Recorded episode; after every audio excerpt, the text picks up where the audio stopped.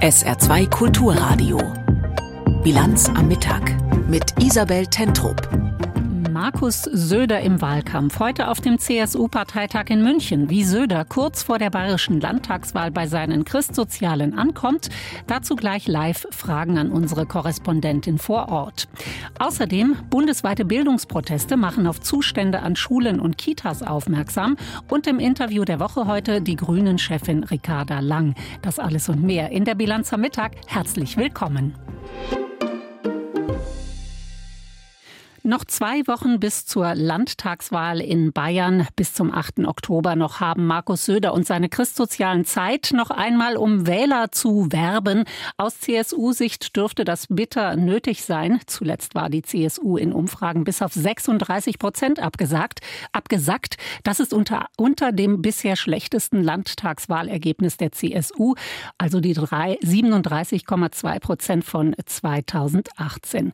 Die Kräfte sollen heute noch einmal gebündelt werden auf dem CSU-Parteitag. Live zugeschaltet ist uns jetzt nicht die Korrespondentin, sondern der Bayern-Korrespondent Tim Assmann. Ähm, Herr Assmann, Sie haben heute Vormittag die Rede Markus Söders auf dem Parteitag verfolgt. Wie mitreißend hat Söder denn auf seine Parteifreunde gewirkt? Er reist noch mit tatsächlich. Er spricht nämlich noch und er kommt gut an im Saal bei den Delegierten. Das ist auch gar nicht so überraschend. Sie werden ihn zwei Wochen der Wahl sicherlich nicht schwächen durch wenig Klatschen. Aber interessant ist schon, an wem sich Markus Söder hier abarbeitet. Natürlich an den Grünen, natürlich an der Ampel in Berlin, aber eben auch sehr, sehr stark am Freien Wähler, an den Freien Wählern, also an seinem Koalitionspartner. Ähm, die sind nämlich stark geworden. Die CSU sieht nicht so stark aus in den Umfragen und deswegen versucht Söder hier, sich klar abzugrenzen von den Freien Wählern und eben den eigenen Anhängern oder den potenziellen Wählern zu sagen, nein, wir koalieren schon mit den Freien Wählern, aber ihr müsst die nicht wählen, ihr müsst denen keinerlei Stimmen geben, wählt uns. Bisher galt Söders Wahlkampf ja vielen äh, eher als Inhaltslehrmotto weiter so. Zuletzt hatte Söder dann das Thema Migration ins Zentrum gerückt, von einer Integrationsgrenze gesprochen. Welche Rolle spielt das in Söders Rede auf dem Parteitag? Ja, wie erwartet ist das jetzt tatsächlich der Schwerpunkt, mit dem die CSU wohl auch in die letzten zwei Wochen Wahlkampf gehen wird. Das war jetzt in der Rede hier eben auch zu hören. Gestern war das ja auch Thema im Bundestag beim Unionsantrag zur Migrationspolitik und das hat Söder jetzt noch einmal vorgetragen. Also mehr sichere Herkunftsstaaten, stationäre Grenzkontrollen, die Obergrenze, die er Integrationsgrenze nennt. All das sind Forderungen, die, mit denen er eben hofft, hier dieses Thema noch einmal setzen zu können. Er sagt, das ist den Menschen wichtig. Aber er hat letztlich auch in dieser Rede wieder mal den großen Rundumschlag gemacht, hat gegen die Grünen gewettert, die das Fleischessen angeblich verbieten wollen. Die Wölfe kamen vor. Also von allem so ein bisschen, aber der rote Faden war tatsächlich, waren diese ständigen Spitzen gegen seinen Koalitionspartner, gegen die Freien Wähler. Mhm. Im Gegensatz äh, zu Aiwanger, dem Freien Wählerchef, der ja heute nicht persönlich anwesend sein sollte auf diesem CSU-Parteitag, so hieß das jedenfalls, äh, ist Friedrich Merz zu Gast, der CDU-Chef. Auffällig oft haben ja Söder und Merz ihre Geschlossenheit betont, das gute Verhältnis, das sie sehen. Andere, die wollen da höchstens von einer Zweckgemeinschaft der beiden sprechen, äh, über allem die ungeklärte K-Frage. Äh, wie wird Merz denn bei der Schwesterpartei CSU empfangen? Darf Söder vielleicht auch auf Rückenwind durch Merz heute hoffen? Ja, ich glaube nicht, dass Söder den Rückenwind von Merz braucht. Aber auf jeden Fall ist Friedrich Merz ein gern gesehener Gast hier dann in den Münchner Messehallen. Dies, das Verhältnis zwischen den beiden Schwesterparteien ist aktuell gut und eine mögliche K-Frage, also wer will nun Unionskanzlerkandidat werden, Söder oder Merz, das ist ja auch erst einmal vertagt. Da gibt es also jetzt gerade keine Reibungspunkte. Für Friedrich Merz ist ein gutes CSU-Ergebnis auch nicht unwichtig, denn es zahlt natürlich, so hofft er, mit auf die große Schwester ein. Das wird hier eine Rede voller Harmonie werden, aber natürlich erwarten sich Delegierte im Saal auch eine Antwort von Merz darauf, wie die große Schwester, wie die CDU eben äh, künftig mit der AfD, Stichwort Abgrenzung, Stichwort Thüringen umgehen will. Auch da wird die Rede Rede von März, die ja nun erst noch beginnen muss, hier sicherlich mit Spannung erwartet. Ich habe eingangs die Umfragewerte, die aktuell für die CSU nicht äh, besonders äh, sind, angesprochen. Wie ist denn Ihre Einschätzung? Kann dieser Parteitag für die CSU noch ein paar äh, der von ihr erhofften Prozentpunkte bringen am 8. Oktober? Ob der Parteitag das bringt, äh, wage ich tatsächlich ein bisschen zu bezweifeln. Aber wir haben es auch bei der Wahl 2018 gesehen, dass die CSU, der noch kurz vor der Wahl 33 Prozent prognostiziert wurden, dann mit 37,2 deutlich besser über die Ziellinie kam. Jetzt liegt sie sowas von 6, um die 36 Prozent, manchmal auch 38. Das kann also natürlich noch besser werden. Aber wenn man in die Partei hineinhorcht, haben viele Zweifel daran, dass die 40 Prozent, die man ja so ein bisschen als interne, unausgesprochene Zielmarke ausgegeben hatte, erreicht werden können. Viele erwarten ein Ergebnis, das schlechter werden könnte als 2018. Und dann wird natürlich auch die Strategie der CSU in diesem Wahlkampf, dann wird eben auch die eindeutige vorzeitige Koalitionszusage für die Freien Wähler, dann wird das alles auf den Prüfstand kommen. Dann wird eben auch Markus Söder hinterfragt werden. Manche Medien spekulieren, das könnte ihm dann auch ernsthaft gefährlich werden. Das geht mir noch so ein bisschen zu weit. Aber ja, in der CSU gibt es schon große Sorge, dass das kein so besonders gutes Ergebnis werden könnte am 8. Oktober. Das sagt Bayern-Korrespondent Tim Aßmann live hier in der Bilanz am Mittag. Der CSU-Parteitag in München heute. Markus Söder versucht, seine Christsozialen für den Schlusssport zu motivieren. Landtagswahl in Bayern ist am 8. Oktober. Der russische Angriffskrieg auf die Ukraine. Zelensky, der ukrainische Präsident, wirbt immer weiter um Unterstützung für sein Land. Auf seiner Nordamerika-Reise hat Zelensky überraschend auch einen Zwischenstopp in Kanada eingelegt. Antje Passenheim berichtet. Es war ein Empfang wie für einen Popstar. Im kanadischen Parlament erteilt Premierminister Justin Trudeau seinem Freund das Wort. Volodymyr, my friend, you have a unique understanding of this. You stare down Putin every single day. Du hast eine besondere Art, du bezwingst Putin jeden Tag und wir stehen dir bei, solange es nötig ist. For as long as it takes. Slava Ukraini! Unter den Zuschauern applaudieren auch zahlreiche Mitglieder der ukrainischen Gemeinde Kanadas dem Präsidenten und seiner Frau. Zelensky bedankt sich für die kanadische Unterstützung. Die Waffen und die Ausrüstung hätten es ermöglicht, Tausende von Leben zu retten.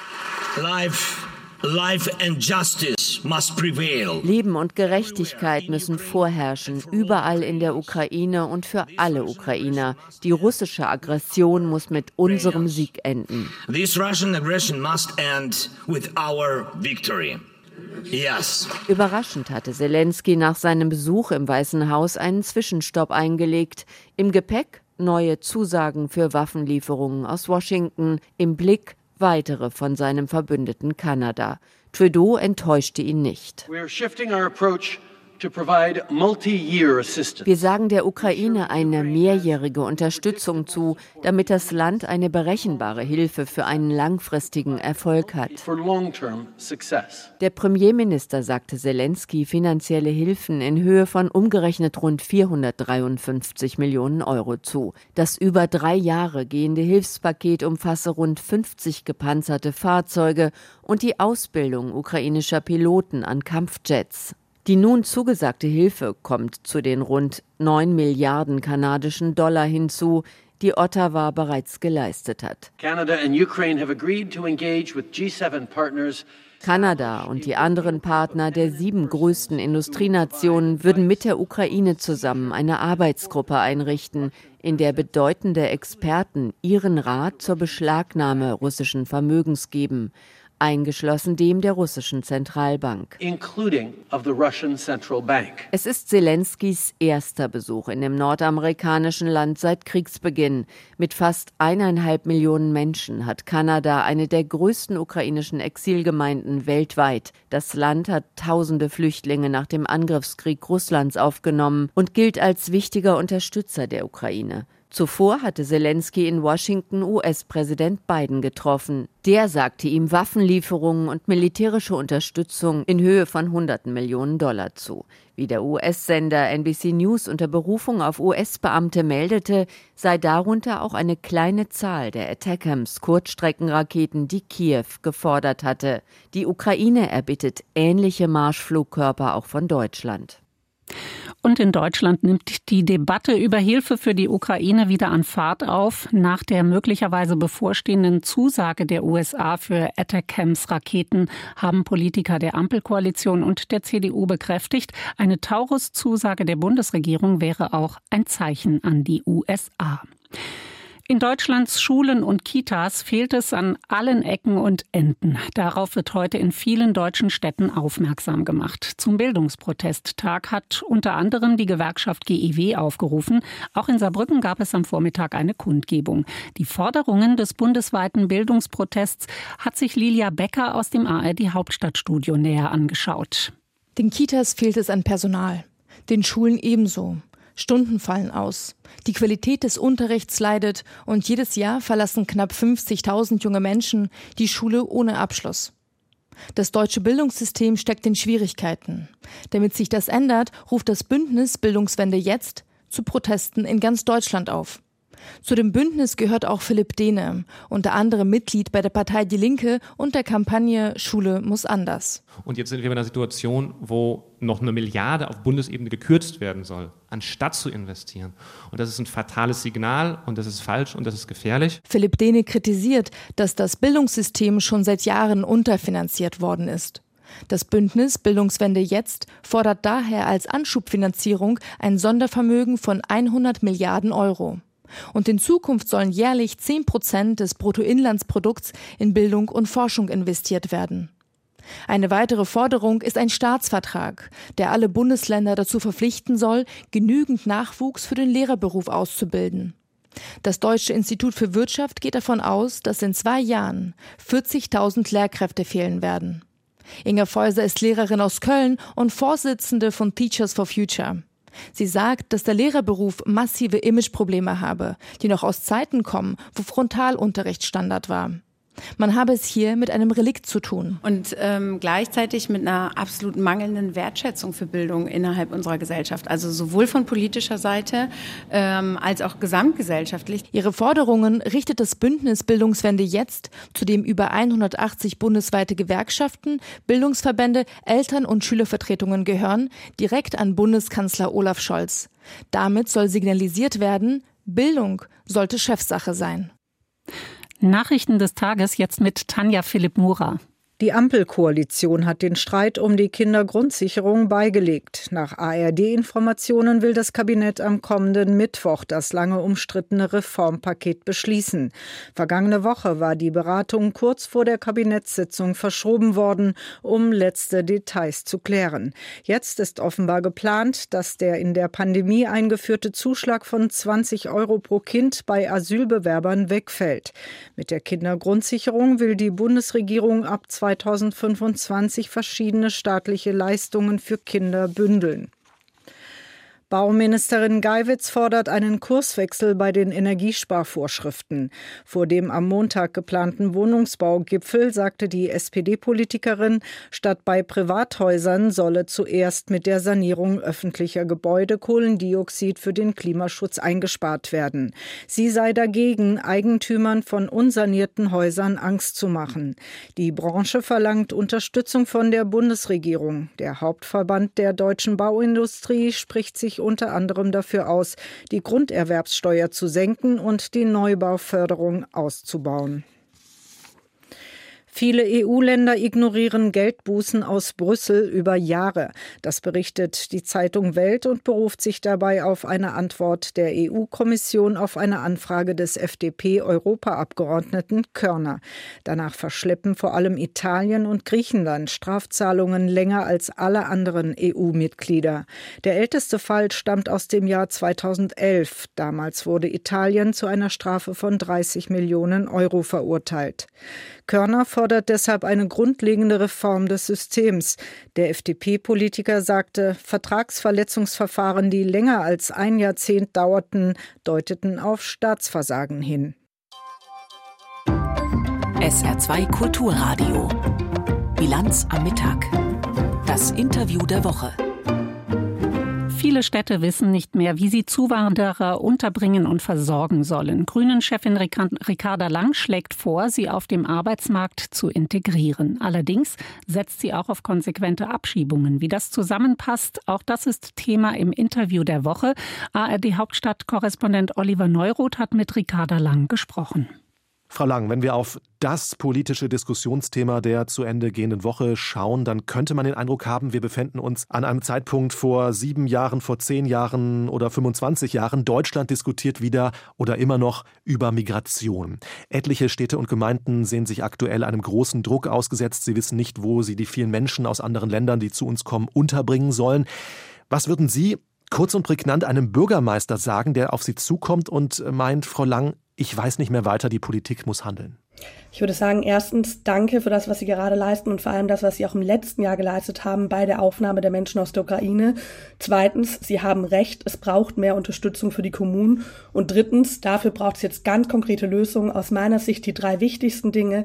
Erstens, mehr finanzielle Unterstützung für Kommunen. Wir haben uns im Jahr auf eine Milliarde geeinigt, die reicht aber hinten und vorne nicht. Es braucht dauerhafte Finanzzusagen des Bundes für die Kommunen. Zweitens, wir müssen schauen, dass die Infrastruktur vor Ort gestärkt wird. Denn es fehlt ja häufig nicht nur an Geld, es fehlt auch an Wohnungen, es fehlt an Kita-Plätzen. Das ist nichts, was sich von heute auf morgen lösen lässt, aber wir müssen zum Beispiel jetzt in den Wohnungsbau investieren. Wir brauchen Programme, mit denen wir Erzieherinnen anwerben, also diese Infrastruktur stärken und dabei übrigens auch Bürokratie abbauen. Denn da ächzen ja viele Kommunen, da ächzen viele Bürgermeister.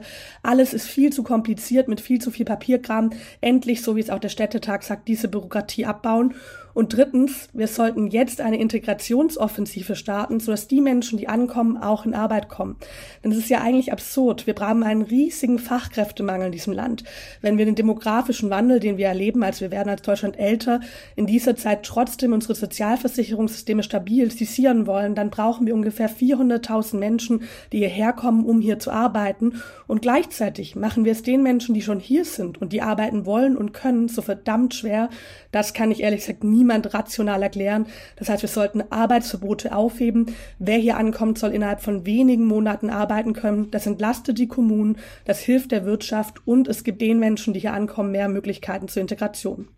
Auf einer ihrer Pressekonferenzen haben Sie kürzlich gesagt, wir erwarten, dass es hier von Nancy Faeser und Joachim Stamp endlich Fortschritte gibt, was das Thema Rückführungsabkommen angeht. Nun ist es ja Herr Stamp, der Sonderbevollmächtigte für Migrationsabkommen, der gerade eine Migrationspartnerschaft mit Georgien und Moldau ausgehandelt hat. Die Länder sollen zu sicheren Herkunftsstaaten werden, quasi die Basis dafür, um Migrationsabkommen zu starten. Diesen ersten Schritt wollte Herr Stamp schon vor dem Sommer besiegeln, aber das ist nach seinen Worten von den Grünen ausgebremst worden worden. Wie passt denn das zusammen, wenn Sie mehr Tempo bei solchen Abkommen fordern und gleichzeitig bremsen? Wir haben uns im Koalitionsvertrag auf Migrations- und Rückführungsabkommen geeinigt, als Mittel, wo auf der einen Seite mehr Migration ermöglicht wird, zum Beispiel durch Visaerleichterungen, auch durch Partnerschaften bei der Ausbildung und auf der anderen Seite Rückführungen rechtsstaatlich erfolgen. In der Vergangenheit sind diese Abkommen immer wieder gescheitert, da eben nur auf Rückführung gesetzt wurde und der erste Teil komplett ausgeblieben ist. Das muss sich jetzt ändern. Das heißt, es braucht tatsächliche Abkommen auf Augenhöhe, wo auch die Interessen der Länder mitgedacht werden, wo natürlich Menschenrechte auch mitgedacht werden werden, dann können wir hier ein ganzes Stück vorankommen. Und zum Thema sichere Herkunftsländer, ich glaube, es ist sehr bekannt, dass wir dieses Prinzip als solches falsch finden, weil es aus innenpolitischen Erwägungen heraus außenpolitisch einem Staat ein bestimmtes Etikett aufdrückt, aber dass wir uns Georgien und Moldau mit Blick auf ihren Weg in die EU nochmal gesondert anschauen. Nun sagt ja Joachim Stamp genau das, was Sie gerade ausgeführt haben, also ein Geben und Nehmen mit den Rückführungsabkommen, das macht er. Und er hat in einem Zeitungsinterview Ihnen gerade vorgeworfen, dass Sie unter, Zitat, akutem Realitätsverlust leiden, mit Blick darauf, dass er eben an diesen Abkommen sitzt und einfach etwas Zeit braucht. Wie reagieren Sie darauf? Ich glaube ehrlich gesagt, dieses Thema ist ein bisschen zu ernst für irgendwelche Vorwürfe, die man sich jetzt hier macht. Ich glaube, wir sollten da alles sachorientiert und lösungsorientiert dran arbeiten, wie man es hinbekommt, natürlich diese Abkommen abzuschließen, aber vor allem auch die drängendsten Probleme. Denn das ist ganz klar, meine Priorität liegt woanders. Die Priorität liegt bei der Finanzierung der Kommunen, liegt bei den Arbeitsverboten, liegt bei dem Bürokratieabbau, das möglichst schnell und gemeinsam hinzubekommen. Denn ich muss schon sagen, ich finde, dass sich diese Debatte gerade teilweise in eine komplett falsche Richtung entwickelt. Wir haben gesehen, sehen in Italien, wo Giorgia Meloni ja angetreten ist mit Abschottung und Abschreckung, dass das in der Realität überhaupt gar nicht funktioniert. Und jetzt diskutieren wir in Deutschland gerade über Obergrenzen, Markus Söder, wo niemand sagen kann, er auch nicht, wie das eigentlich in der Realität umgesetzt werden soll. Denn was soll das denn bedeuten? Am Ende sagen wir 200.000 und dann kommt die 200.000 und einste Person und die ist vielleicht eine Frauenrechtsaktivistin, die in ihrem Land politisch verfolgt wird und dann sagen wir, nee, sorry, du bist zu spät gekommen, du kommst hier nicht mehr rein Das ist doch ehrlich gesagt ein Witz. Das würde niemand ernsthaft in der Realität so vorschlagen. Das heißt, das funktioniert überhaupt gar nicht. Und ich finde, hier werden gerade teilweise menschenrechtliche Fragen, auch Mitmenschlichkeit und internationales Recht sehr gerne auf dem Altar geöpfert für den flottesten Wahlkampfspruch. So lösen wir aber kein einziges Problem in diesem Land. Wir brauchen endlich eine lösungsorientierte Debatte. Könnte ich also zusammenfassen, Sie fordern einerseits mehr finanzielle Unterstützung des Bundes für die Städte und Gemeinden und andererseits mehr Rückführungsabkommen, die eben auch funktionieren. Also ähm, wenn ich überlege, die grüne Jugend zum Beispiel, die sagt ja auch, wir brauchen mehr finanzielle Hilfe für die Städte und Gemeinden, aber die Rückführung Rückführungsabkommen, das geht ja gar nicht, äh, beziehungsweise überhaupt das Abschieben von Menschen. Diese Position, meine ich, hatten Sie ja auch eine Zeit lang vertreten. Ähm, passen sich da irgendwie die Grünen gerade so ein bisschen an? Ich fordere, dass an dieser Stelle der Koalitionsvertrag umgesetzt wird. Und wie gesagt, hier sprechen wir für Migrations- und Rückführungsabkommen, die auf Augenhöhe mit den Staaten erfolgen. Denn es ist ja klar, wer Schutz braucht vor Krieg oder Verfolgung, der muss Schutz kriegen. Wer hier arbeiten möchte, für den muss das möglich gemacht werden. Wo beides nicht zutrifft, also wo jemand ausreisen muss, da muss das rechtsstaatlich erfolgen. Und für mich ist klar, nicht jede Rückführung ist menschenrechtswidrig, aber jede ist mit einer menschlichen Härte verbunden. Deshalb ist die Rechtsstaatlichkeit an dieser Stelle so wichtig. Aber Rechtsstaat heißt natürlich auch, dass es einen Unterschied macht, ob jemand das Recht auf Asyl hat oder nicht. Wäre es nicht ein möglicher Kontrapunkt der Grünen gegen rechte Parteien zu sagen, äh, auf diese ganze Abschiebungssache gucken wir nicht so sehr, sondern eher darauf, offen uns zu zeigen und Menschen Schutz zu geben, anstatt sie eben zurückzuführen?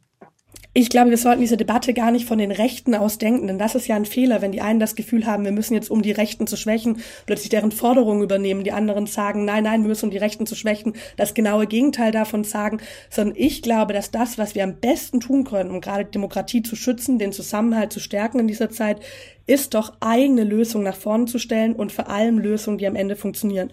Und ich sage es nochmal, das ist aus meiner Sicht die finanzielle Unterstützung der Kommunen, das ist der Bürokratieabbau, das ist die Aufhebung von absurden Arbeitsverboten in Zeiten des Fachkräftemangels und das ist natürlich auch ein europäischer Verteilmechanismus.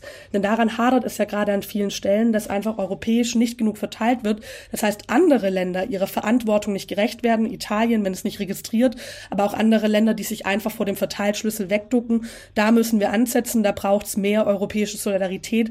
Dann kann man am Ende auch sagen, wenn ich einen Bürgermeister treffen würde, wir können das hinbekommen, wir haben die Lösung der Hand, wir müssen sie umsetzen. Das heißt aber auch, da will ich so ehrlich sein, dass wir investieren müssen. Wir haben gerade schon den möglichen Kontrapunkt der Grünen gegen rechte Parteien angesprochen, die Abgrenzung nach rechts. Das fällt ja gerade der Union etwas schwer. Äh, auf regionaler Ebene steht die Brandmauer zur AfD nicht so fest, wie es sich CDU-Chef Friedrich Merz wünscht. Hat Merz da seinen Laden nicht im Griff? Wie sehen Sie das? Ich habe gerade nicht das Gefühl, dass die Union eine geeinte Position zum Umgang mit der AfD hat. Und das macht mir ehrlich gesagt massive Sorge.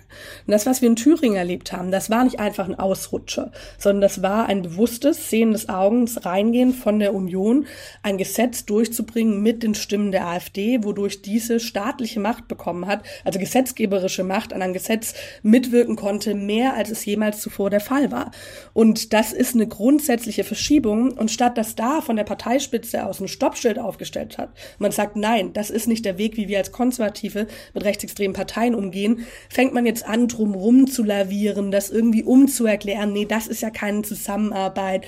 Und dadurch entsteht ein Schlingerkurs, der unglaublich gefährlich ist, weil da ganz schnell vieles wegrutschen kann und natürlich im nächsten Jahr dann andere auch anfangen werden. Das haben wir jetzt schon gesehen mit dem Vorsitzenden der Grundwertekommission, mit Andreas Röder, dass dann angefangen wird zu sagen, na ja, eine Tolerierung in der Regierung ist doch auch keine Zusammenarbeit. Das ist ja auch nur punktuell. Und das wird eigentlich hier gerade von Teilen der Union, von Teilen überhaupt nicht, von Teilen der Union wird das vorbereitet, dass es am Ende eine Regierung gibt, die toleriert werden kann. Und ich kenne so viele konservative Stimmen, denen wird schlecht, wenn die es hören. Die stehen ganz klar zur Demokratie. Die stehen ganz klar dafür ein, dass Konservative niemals mit Rechtsextremen zusammenarbeiten. Die müssen jetzt aber auch Stellung beziehen und vor allem muss Friedrich Merz für Klarheit schaffen, denn sein Schlingerkurs ist ehrlich gesagt selbstzerstörerisch für jede stabile konservative Kraft, aber ist am Ende auch gefährlich für unsere Demokratie. Was macht es mit Ihnen denn, Frau Lang, wenn Sie sehen, dass die AfD im ARD-Deutschland-Trend bei 22 Prozent steht? Mhm. Das macht mir als Demokratin große Sorge. Ich glaube, das macht jeder Demo gerade in jedem Demokraten große Sorge. Ich erlebe es gerade auch in Gesprächen mit älteren Menschen. Ich möchte den die Aussagen von Gerhard Baum erinnern, wo immer wieder darauf hingewiesen wird, dass das die größte Gefahr ist, die unsere Demokratie erlebt hat, also die rechtsextreme Bedrohung an dieser Stelle.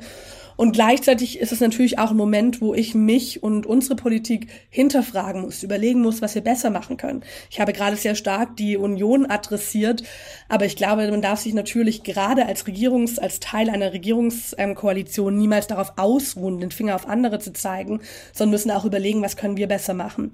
Und aus meiner Sicht sind da zwei Dinge sehr wichtig. Das eine ist, wir müssen mehr Sicherheit geben. Das heißt, dass wir sehr klar machen, wir streiten innerhalb von einer Koalition, das gehört dazu dazu. Ich finde auch, der Streit ist in der Demokratie gar nichts Schlechtes, denn Menschen haben ja zu gute Recht unterschiedliche Parteien gewählt.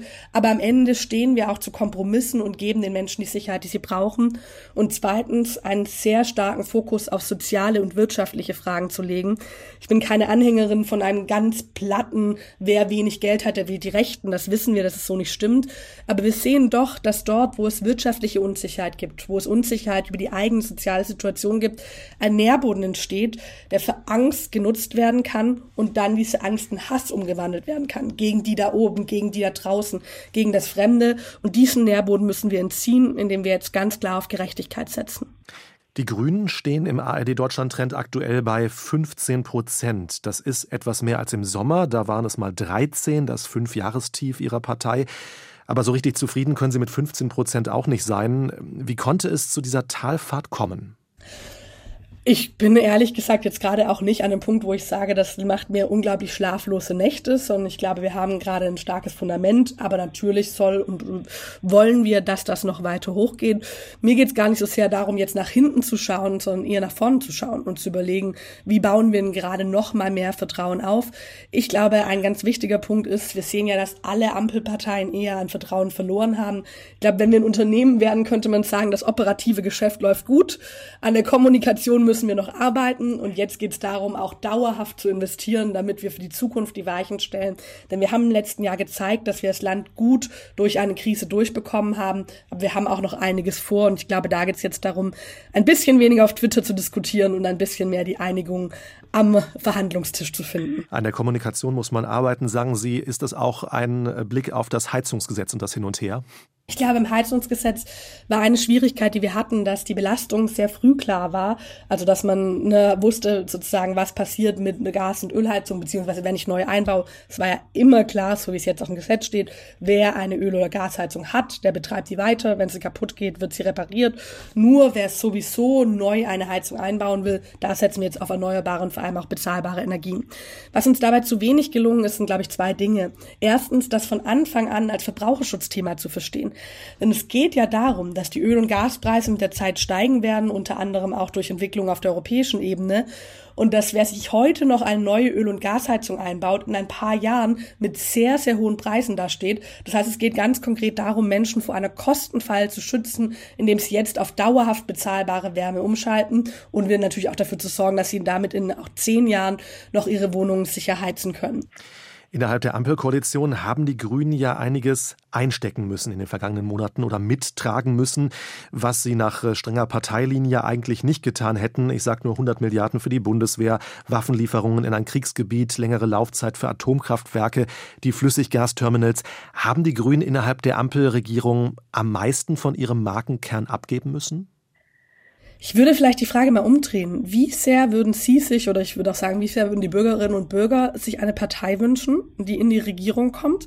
Dann verändert sich durch den Angriffskrieg auf die Ukraine fundamental was auf unserem Planeten hier in Europa und wir sagen, nö, wir wollen hier einfach reine Parteilehre umsetzen. Also wir hätten im letzten Jahr keine LNG-Terminals gebaut, wir hätten keine Waffen geliefert an die Ukraine, wir hätten nicht die Kohlekraftwerke etwas länger aus der Reserve rausgenommen, um den Winter die Energiesicherheit zu gewähren. Ich finde, das wäre zutiefst unverantwortlich.